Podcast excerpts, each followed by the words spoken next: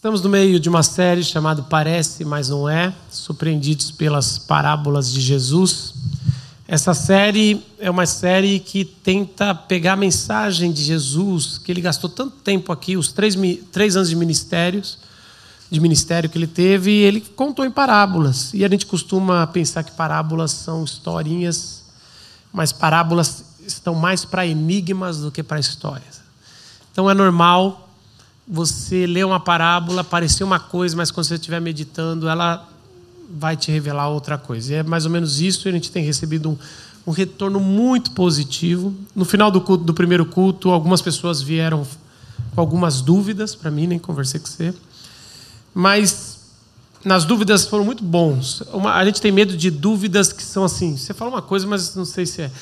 Mas as parábolas de Jesus não é para você sair com certezas, é para você sair com dúvidas boas. Então talvez hoje você saia um pouco com dúvidas boas, porque são enigmas. E se você quiser se aprofundar mais, toda terça-feira sai os bastidores de como a gente preparou essa mensagem chamada Cozinha da Mensagem, que é um podcast. Ah, essa parábola é a parábola do joio. Lembra dessa parábola? Ela é meio conhecida popularmente. É difícil alguém não ter visto. Ela está lá em Mateus 13, queria convidar vocês mas antes da gente ler o texto, eu queria dar o contexto que Mateus está narrando. Mateus está aqui mostrando que Jesus já está com nível de popularidade, que já tem uma multidão seguindo e os discípulos estão preocupados. Porque os discípulos eles estão olhando ali a multidão e ele tem muitos ali na multidão que decidiram seguir Jesus, estão, estão indo onde Jesus vão e eles falam, tá bom, mas também tem alguns que estão ali só para. Será que Vamos ver o que, que vai dar, né? Vamos chegando, vamos ver, mas se, gente, se o negócio apertar um pouquinho, a gente vai embora. E tem gente que está infiltrada para é, conseguir provas para matar Jesus. Tem infiltrados ali. E os discípulos estão assim: olha, mas está ficando inseguro, está muita gente. E Jesus decide contar várias parábolas do agronegócio, várias parábolas sobre plantio. E aí você vai ver uma parábola sobre semear e os solos, a gente já expôs aqui, que estão solo. Tem gente que vai ouvir, não vai continuar. Tem gente que vai ouvir, vai querer continuar, mas as, as coisas da vida vai fugir. Tem gente que vai continuar. Então, esse é o contexto aqui. E aqui agora ele vai falar uma outra sobre o, não mais o solo, mas agora sobre trigo e joio. Mas Jesus não inventou essas parábolas.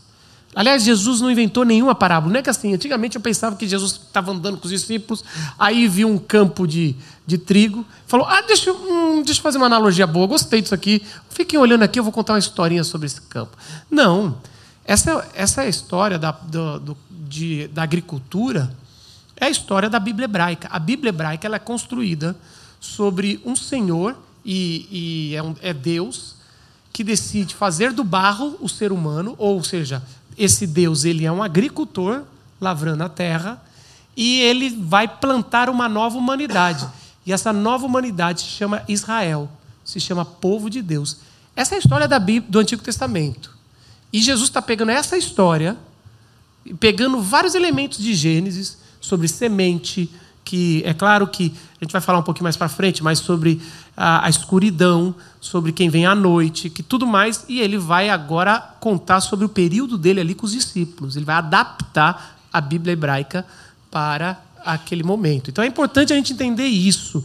Agora eu queria que você, quando Paulo for ler a, a parábola, você pensasse não só no, em Jesus, mas pensasse na história da humanidade, como esse agricultor ali que vai plantar e, e o que está acontecendo. Então, eu quero convidar vocês, é Mateus 13, primeiro é versículo 24 a 30, depois tem uma explicação mais para frente que os discípulos pedem, que é versículo 36 a 43. Eu nunca tinha parado para pensar isso, nisso, né? mas Jesus ele já sabia desde o começo disso que a gente ouve constantemente sem compreender direito, né? que o agro é pop, o agro é tudo. Né?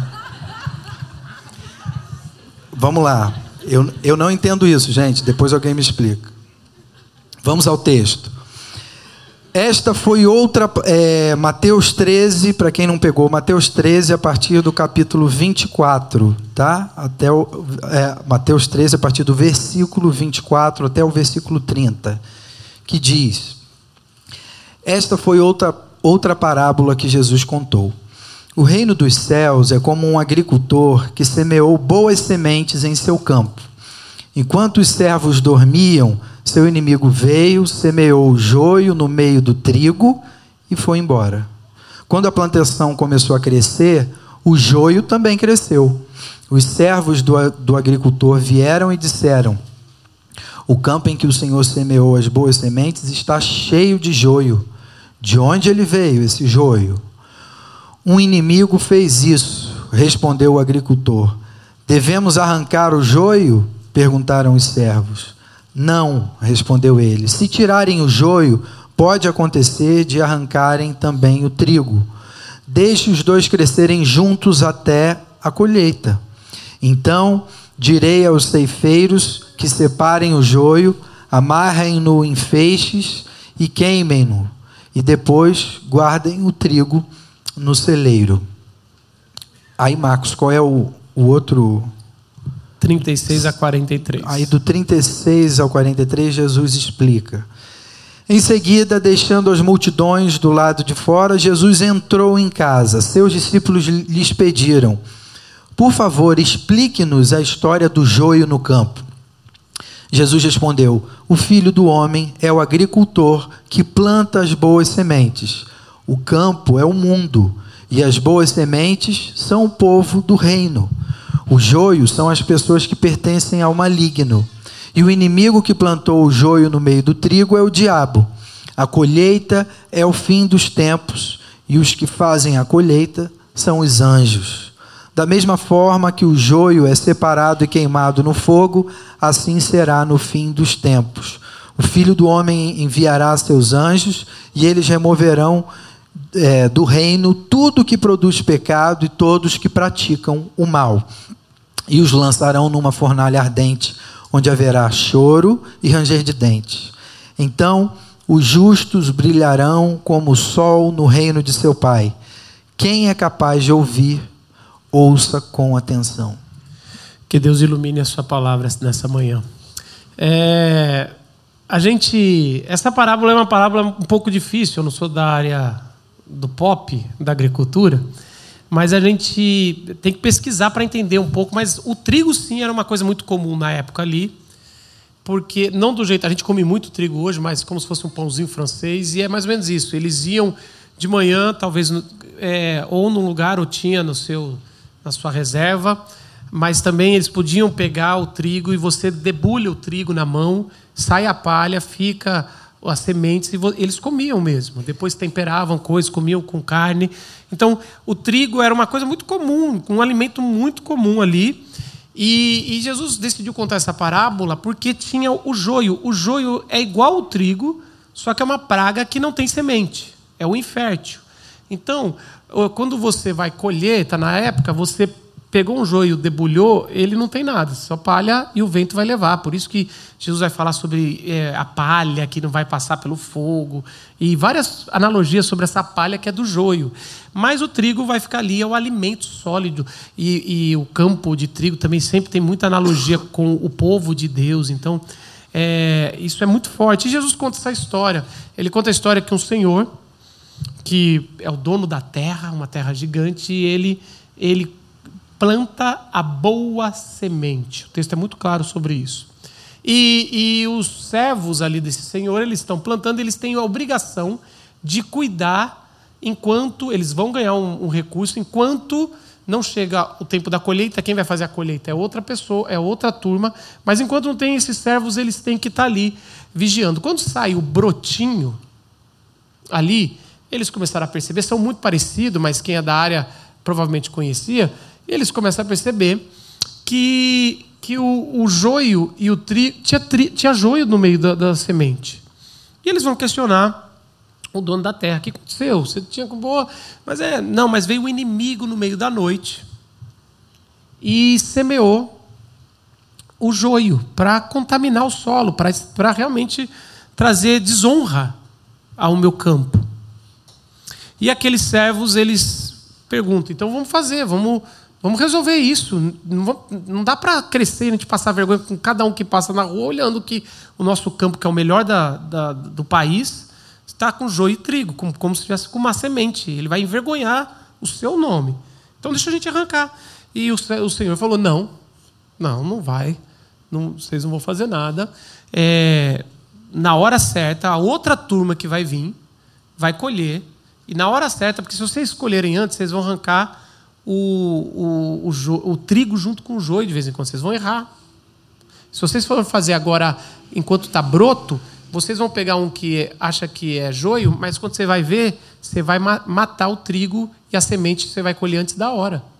Então espera, vai vir gente que vai colher e na hora certa vai ser colhido o que é palha, vai ser jogado no fogo, que era normal, gente. É que a gente lê esse negócio fogo que arde, a gente já vê o inferno na hora.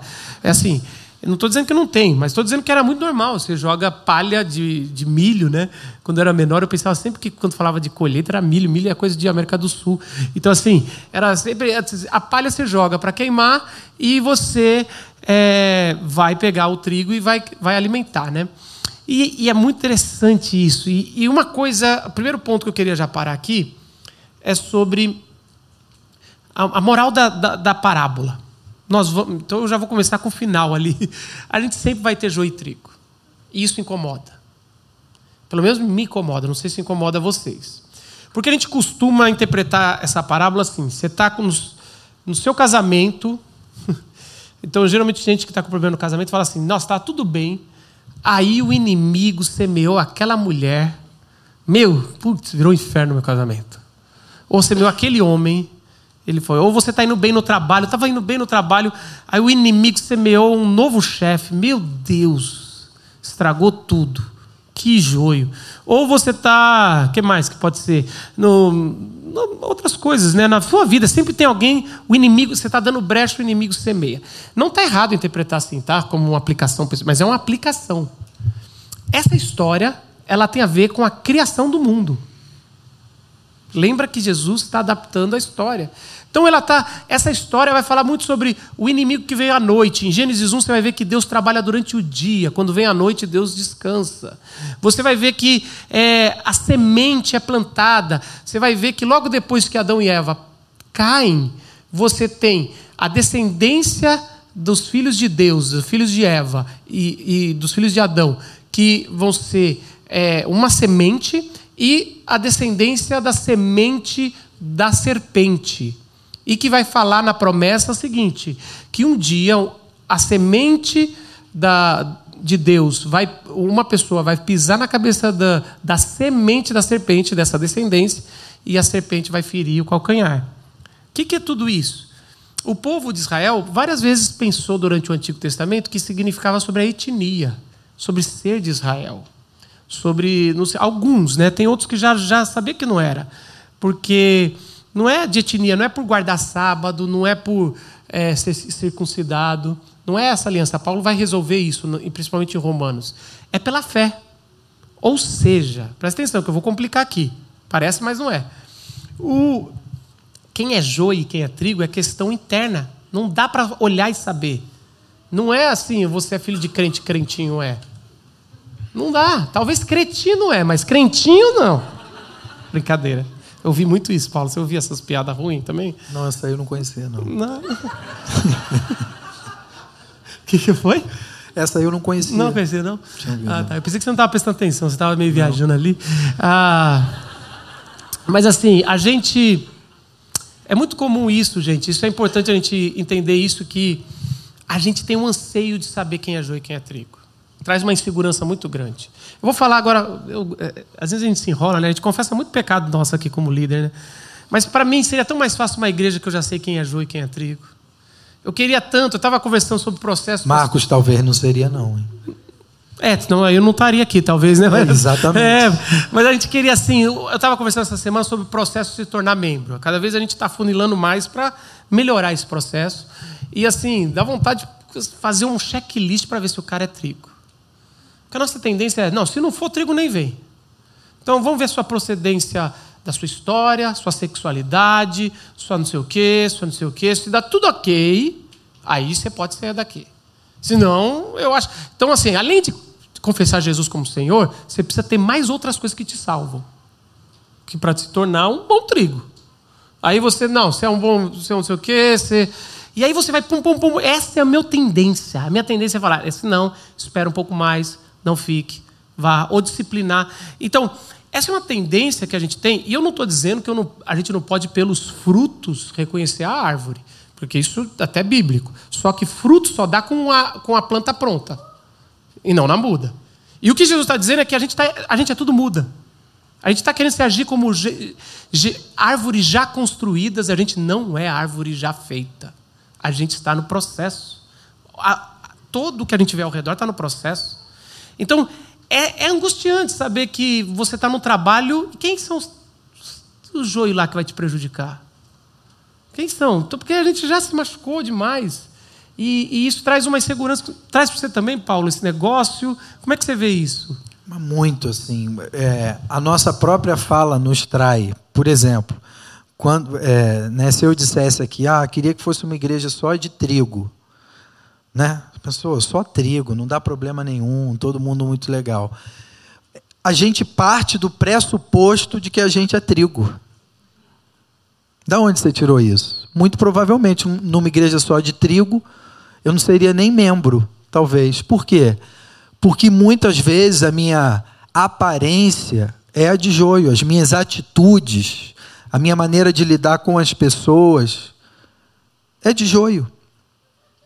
O que não significa, graças a Deus, que eu seja joio, porque a aparência engana, as aparências enganam.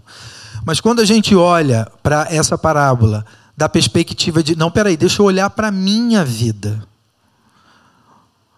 E, e, é muito interessante, né, Marcos? Tem uma relação com as outras parábolas. Na semana passada, eu falei aqui, a gente falou sobre a parábola dos talentos. É curioso, porque tem um rapaz que recebe de Deus os talentos, mas ele não produz, ele não desenvolve, ele não ajuda quem está ao redor e precisa. Aqui também tem um tipo de semente que dá uma palha vazia, que não alimenta ninguém, que não serve para nada, e essa vai ser jogada fora. Mas isso é sempre para uma reflexão, primeiramente, com certeza, a gente faz isso nos grupos pequenos, que é como isso se aplica na minha vida. E não, peraí, deixa eu pensar aqui, lá na igreja ou lá no meu trabalho, quem é trigo, quem é joio, né? já querendo fazer uma separação. Isso não cabe a nós, é o que a parábola está trazendo. Mas a gente se vê traído. Ah, seria tão bom se fosse tudo trigo. Cuidado, que aí talvez você não, né, você estaria fora disso, porque muitas vezes a gente é mais joio do que trigo na vida é, né, e nos nossos relacionamentos. Lucas, eu... eu, eu tô com a cabeça tão ruim que eu nem te introduzi aqui, né? Lucas, nosso diácono, na terceira cadeira. Tudo bem? Que bom. Esse é o problema de fazer dois cultos juntos. Eu fiz o primeiro, não fiz é, o segundo. Assiste a transmissão do primeiro, aí tem a apresentação. Mas o que, que você acha? Não, eu, eu vejo isso como uma questão cultural da igreja. É, a gente, nós três fomos criados na igreja, a gente sabe como é, vira algo que está impregnado na gente, é um, um julgamento que a gente já tem. E mais ainda, eu acho que o Brasil já é um país que tem muito julgamento, assim, é algo cultural do brasileiro. Então, eu acho que a igreja brasileira, para separar, assim, para já ver a pessoa já falar, ou ela é daqui, ou ela é daqui, não vou nem entrar em outros assuntos, porque senão. Não é, é a gente. É, isso, é, essa insegurança, a gente que vai levar ao julgamento, ela. ela a gente quer definir as coisas muito rápidas, a gente quer ter certeza, a gente quer o preto no branco, a gente quer entender as coisas assim, ó. Vamos lá, o que, que, que é o que, que não é? Quem é o que não é? Ou é ou não é? Você tem esse negócio, dizendo ou você é ou você não é. E o que, que como assim? E cada parábola que a gente vê, parece que. Então foi esse questionamento que acabou o primeiro culto a pessoa veio, mas eu estou insegura, agora eu não sei se. É, mas que bom. É essa insegurança. Essa insegurança, ela é, eu sempre tive muita dificuldade com. Eu cresci ouvindo assim as pessoas falando: você tem que ter certeza da sua salvação. E eu, de vez em quando, deitava a cabeça à noite e falava: eita caramba. E deixa eu falar uma coisa muito séria. Com a maturidade da minha leitura, eu vou falar uma coisa que, que pode. Ouve até o final. Eu não tenho certeza da minha salvação. Eu tenho certeza que a obra de Jesus é suficiente para me salvar. Em cima dessa afirmação, eu tenho certeza que eu sou salvo. Mas a certeza da minha salvação, ela traz arrogância. A certeza que Jesus vai me salvar, ela traz humildade e perseverança. Agora, a pulga atrás da orelha, se você tem de vez em quando quando você deita, ela é boa. Somente Ela- uma fé que se abalou, inabalável é. Eu gosto muito dessa frase porque ela vai te fazer adorar a Jesus. Mas se você tem uma certeza de salvação, como se assim, eu sou predestinado. É a mesma coisa falar de predestinação. Vocês veem que a gente é predestinado, mas não fala tanto, porque é muito mal falado isso. Porque a predesti- a predestinação é uma coisa que você vai ver na colheita. Então, como assim? É Quem fala de predestinação do pressuposto que é trigo ou que é eleito é arrogância. Se você fala assim, Abraão foi, foi, foi predestinado. E se Deus quiser, eu sei que pela fé eu posso ser parte da família de Abraão ou de Jesus. Aí isso te traz humildade. Tem eleição, é óbvio, é bíblica. Tem predestinação. Só que isso é uma coisa que a gente tem que entender pela misericórdia. Tomara, Senhor, eu tenho fé que no final eu vou ser, mas assim, por favor, né? Ajuda aí com misericórdia, porque se for fé, se for certinho aí, aí. Então assim, é isso que é interessante. E a parábola vai contar aqui que é muito interessante que Jesus explica a parábola. Eu já falei para vocês, toda vez que Jesus explica, ele complica um pouco para os pregadores, porque a gente gosta de ir para uns caminhos que Jesus não vai. Aí Jesus ele chega e ele vai ponto por ponto colocando, ó, o campo é o mundo, não sei o que, o Senhor é o Criador. Aí fala que a semente, o joio é, é a semente de Satanás. Desse- o trigo é a semente dos filhos do reino de Deus. Olha só que interessante. Aí vai falar de colher tudo. Só que tem um personagem importante, o- talvez o protagonista da, da parábola não está explicado por Jesus. Quem são esses servos? Que fala que todo diálogo é com o servo. Falando, então, por quê? Cadê? Você entende isso? É Provavelmente porque Jesus sai da multidão, entra em particular com os discípulos, e Jesus está falando cada coisa, mas está tão claro que vocês sabem que vocês, 12, vocês são, vocês são servos, né? Os apressados. Presta atenção nisso, porque duas dicas para vocês entenderem a parábola. A primeira é onde você se coloca no texto, na parábola. A segunda é onde você coloca Jesus. E a gente sempre se coloca como trigo. A parábola não é nem sobre trigo, a parábola é sobre os senhor, os servos que estão ansiosos para julgar e colher quem é trigo e quem é joio. As parábolas não é nem sobre joio, é sobre os servos, só que não tem quem é os servos. Isso, que parece, mas não é, vai te ajudar a entender. Porque esses servos, quando eles se decepcionam com o broto, o que, que eles fazem? Vai lá no versículo. é, versículo, não, anotei, mas está aí. Os servos do dono do campo dirigiram-se a ele e disseram: O Senhor não semeou boa semente no seu campo? Então onde veio o joio? Olha que interessante. Qual que é? O 27.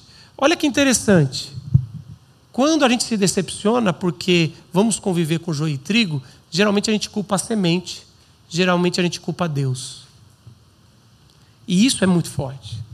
Porque assim, quando você vê que seu casamento não está bem, você primeiro culpa o próximo. Quando você vê que seu trabalho não está bem, é é muito interessante. Sempre é culpa. Quando a gente recebe gente de outra igreja, sempre é culpa da igreja que não deu certo o seu relacionamento lá. A gente sabe que não é bem assim. Sempre tem três histórias. As suas, que vocês contam para a gente, a gente vai acreditar. Se eu for lá no pastor, é uma outra. E tem a verdade. Então, assim, é, a gente, a gente são, são as histórias, mas a gente costuma culpar o outro. Mas o que Jesus está trazendo é que, no final das contas, é, a gente chega a culpar a semente. Foi Deus que não criou direito. Ou foi Deus que que está deixando essa desgraça, o joio, isso aqui. Estou vivendo a minha vida porque Deus não fez o trabalho dele. E isso é algo extremamente complicado, porque eles vão lá diante do Senhor e falam: Você não semeou boa semente? Falou que isso, é uma... isso aqui não é minha culpa, não. Isso aqui não é minha culpa, não. Então, assim, como é que a gente pode, ah, na nossa vida, não não culpar a Deus e, e entender que é só um momento, de, de, às vezes, de sofrimento, porque é vergonhoso. É algo que, que é difícil ter, ter, no meio de gente que a gente deveria confiar, é, pecados, dificuldades, Porque fala, caramba, sério mesmo? Tanto tempo de igreja com esse tipo de atitude. Eu falo de mim mesmo, sério, ainda, ainda me caio com esse tipo de pecado, com esse tipo de julgamento. Vamos lembrar que julgar o outro, porque essa palavra tem muito a ver com julgar. Julgar o outro é diferente de avaliar.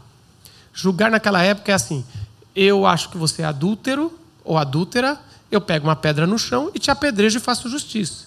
Então, julgar é matar, é falar coisas que você não presta, você não é crente, você não é filho de Deus, você nunca vai conseguir, você é comunista desgraçado, você é bolsonarista não sei o quê. É, é, é fazer vereditos que matam. E, e exatamente isso, quando você começa a querer ser o justiceiro, você vai falar coisas como essa para o Senhor. Você não semeou boa semente. Então é, é interessante como, no final das contas, o nosso relacionamento com Deus reflete muito com o nosso relacionamento com, com o próximo. Se você fala que ama a Deus, mas você não consegue amar o próximo, você não ama a Deus. João vai falar. Eu lembro de uma coisa que o pastor Gerson Borges diz, que ele, ele fala assim: a gente não deve superestimar a igreja e nem subestimar a igreja. A gente não deve é, subestimar, por quê? Porque a igreja é amada do noivo de Cristo. Ele escolheu a igreja como manifestação presente de quem ele é no mundo. Então a igreja é algo muito especial. Por outro lado, às vezes a gente superestima a igreja e aí a gente vê pessoas se decepcionando com outras a ponto de dizer: "Ah, então para mim nada mais faz sentido". Isso não podia ser dessa maneira. Você estava superestimando a igreja. Porque volto a dizer algo que a gente já falou hoje aqui. A igreja é feita de gente. E gente é falha. Gente, mesmo sendo trigo, às vezes age como se fosse joio. E existem conflitos, intrigas e frustrações, às vezes, com, com determinadas pessoas. Mas lembrem sempre disso determinados tipos de. É, é, é, normal a gente se frustrar de achava que era uma coisa e era outra. Mas a gente vê, por exemplo, gente chegando aqui que diz: Eu não aguentei mais conviver. E às vezes é porque a pessoa estava superestimando, ela estava achando que eram, que eram super-heróis, que eram né, santos irrepreensíveis, as pessoas com, com as quais elas estavam ligando, é, lidando.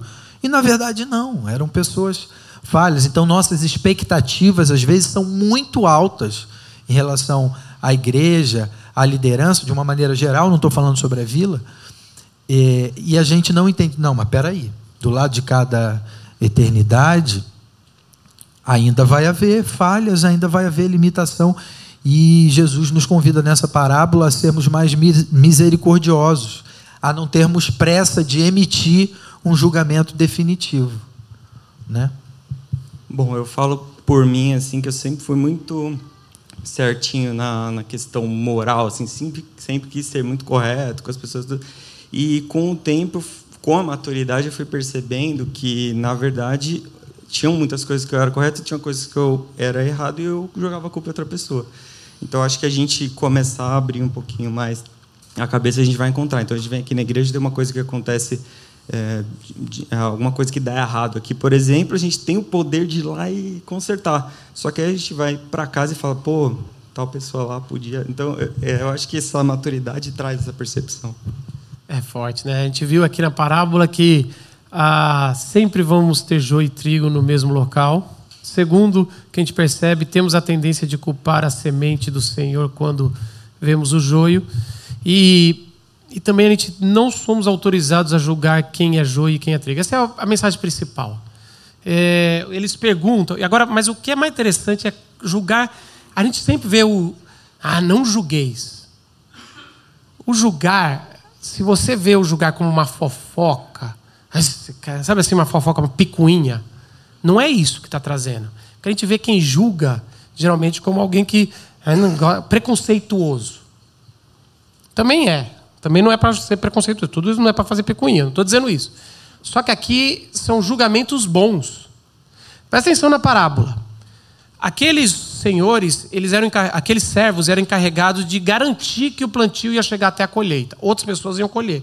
Quando eles vier, ouviram do Senhor que o inimigo entrou no meio da noite e semeou joio e que ia crescer o campo que eles estavam cuidando, é, e as pessoas iam passar na estrada e iam ver que tinha joio e trigo, e, e talvez o, iam zombar desse campo deles e do Senhor, eles decidem fazer uma boa atitude.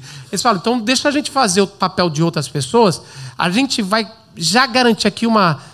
Vamos arrancar o, o, o joio, porque a gente, eu tenho que proteger o nome do Senhor, proteger o nosso campo. Isso aqui vai ser uma vergonha, a gente deixar o inimigo ganhar essa batalha. Vamos fazer o julgamento certo agora, já, para não, não passar. Percebe? Percebe o que está acontecendo aqui? A gente, Jesus está combatendo um julgamento, entre aspas, do bem. Era o que os discípulos queriam fazer. Senhor, tem muita gente aí fora. Me explica um pouco de novo essa palavra do joio, porque eu não estou entendendo. Você está dizendo que a gente não pode ir e ficar tirando as pessoas que estão te seguindo, que a gente acha que, que não é que não está aqui do bem. Jesus está, é, é isso mesmo. Mas assim você vai acabar morrendo. Aí Jesus ficou quieto, assim, deu uma piscadinha assim, para a câmera. Para a gente. É como se assim, é. Olha a cabeça de quem julga o bem. Porque o Senhor fala assim: não ranque o joio, porque sem querer, quando você for arrancar um e você debulhar e você vê que era trigo, mas aí porque você já arrancou, você perdeu porque não está pronto o trigo. Então você vai tirar um trigo. Aí, olha o argumento que talvez, isso aqui é minha cabeça já, poderiam fazer. Ah, mas para ter justiça, alguns precisam morrer. Assim, a gente vai arrancar, mas vai, eu garanto que vai ter muito mais joio. Vai arrancar uns 10% de trigo, mas vai estar tá em nome da nossa instituição do campo, o campo da igreja boa, a gente arranca um pouco. E o dono do campo falou: Eu não quero que vocês arranquem um trigo que pertence a mim. Não precisa defender meu nome. Eu não quero perder um trigo. Eu não quero que você faça o que não é do seu papel. Em nome de proteger o nome de Deus, o nome da instituição, as pessoas arrancam tudo e julgam antes da hora. E fazem julgamentos e vão falando. E estão postando. E a gente, eu faço isso, às vezes eu me pego. Caramba, eu estou falando que eu estou falando em nome de Deus, mas eu estou falando em nome do. Da, eu não quero ter, ser acusado de nada e tudo mais.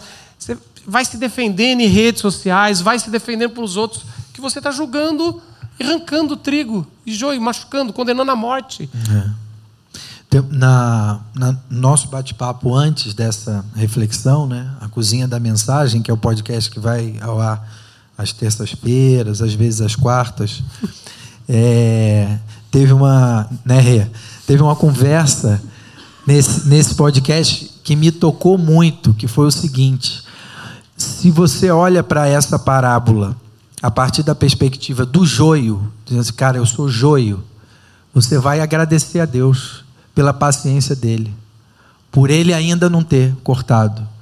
O problema é que a gente olha sempre como trigo.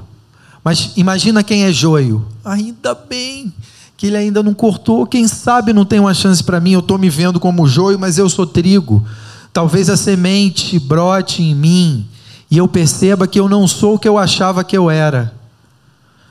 Transformado por ele a partir da graça dele, da misericórdia. Misericórdia é quando você não recebe um castigo ou uma, uma, uma punição que você deveria. É, talvez receber. algum discípulo fala assim: Jesus, tem uns. Você viu que tem um centurião caminhando com a gente? Esse cara não é do bem. Calma, eu ainda vou curar o servo dele. A gente vai ter. Esse cara vai virar um Tem um fariseu, um fariseu chamado Nicodemos. Ele está caminhando aqui. Calma. A gente. Não, não, vocês estão falando que é joio. Não é joio. Calma. A gente tem lembrado ao longo dessa série né, de parábolas muito do rei Davi, né? que o profeta Natan chega para o Davi e descreve alguém que fez algo muito ruim. E o Davi prontamente ele diz: mata essa pessoa, esse cara merece a morte. Agora. E, aí é, o, o, profeta diz: essa pessoa é você. Eu usei um personagem aqui para descrever o que você. E o feito. próprio Davi era joio. Chame, é, Gessé, chame seu filho. Ele vai ser rei de Israel. primeiro veio, segundo, terceiro, É. quarto. Os trigos Os vieram sete veio. O pai falou assim: não tem mais ninguém, os trigos estão tudo aqui. Ninguém? Você você só tem sete filhos? Tem o oitavo, mas será? Vê? É. E aí acontece tudo isso. Bom, eu trabalho numa instituição de ensino, né? Não vou falar o nome, porque acho que ninguém aqui. Tem muita gente que trabalha Ninguém aqui. trabalha Fica lá de boa.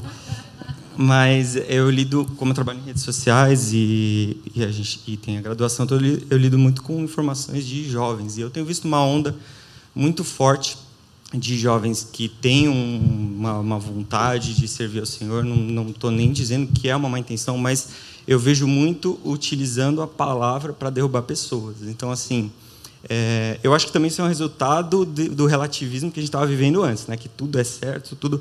E aí, só que agora também eu estou sentindo que assim versículos sendo utilizados para falar aquela pessoa tem que ser derrubada. Deus não. Eu Tem um que quê? assim, tem que ser derrubada. Eu vi essa semana um comentário que era é, alguém falou e uma pessoa respondeu para não julgar e a, pessoa falou não. Deus sim falou que tem pessoas que têm que ser julgadas e colocou um versículo lá. Eu tenho visto isso constantemente. É, e, o, e o mais perigoso é porque a gente vai. Como você julgar, você vai ser julgado. Agora, a segunda pergunta, e assim eu encerro, é aonde você. Se, primeiro é onde você se coloca na parábola. Isso vai determinar. A gente está vendo que a parábola não é a gente não é o trigo ainda. A gente vai ser. Mas aqui a parábola foi contada e explicada, principalmente, no privado para os discípulos. A parábola é muito mais sobre os servos do Senhor, que agora somos nós. Se você considera um discípulo, você é um servo.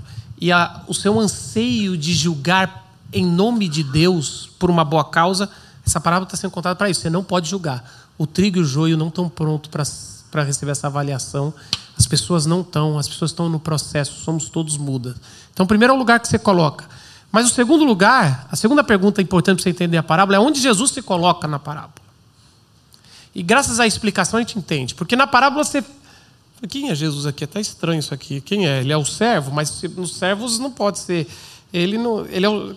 E quando Jesus vai explicar a parábola, ele fala que o Senhor, dono da terra, é o filho do homem.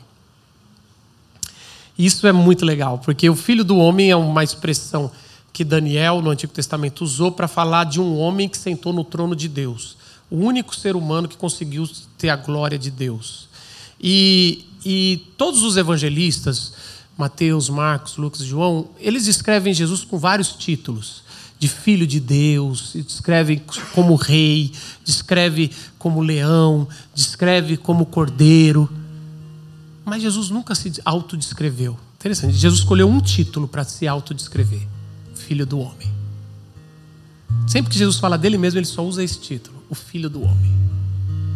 E aí, a gente começa: opa, mas se a parábola do Antigo Testamento, se ele fala de Deus criando, João tinha falado no seu evangelho que no princípio era o Verbo, o Verbo. É quase como no princípio é o Filho do Homem, o Filho do Homem estava na criação, o Filho do Homem foi quem criou. Então ele é o cara que plantou e está plantando. Então Deus plantou em Gênesis, mas Jesus continuou com o seu evangelho e completou a boa obra.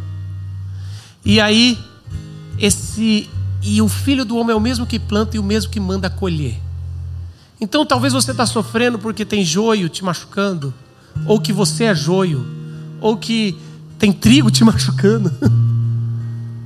E tudo parece, mas não é.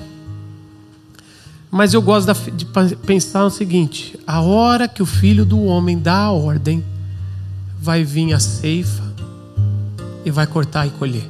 E aí não tem mais tempo.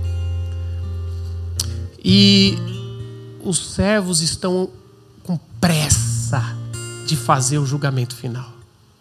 E Jesus está segurando a mão dos servos. E por que, que ele está fazendo isso? Até hoje ele não fez. Porque tem gente que ainda não virou trigo. E provavelmente você se acha joio. Sua vida toda não tem fruto, não tem relacionamento bom, não produz nada no trabalho, uma vida calma.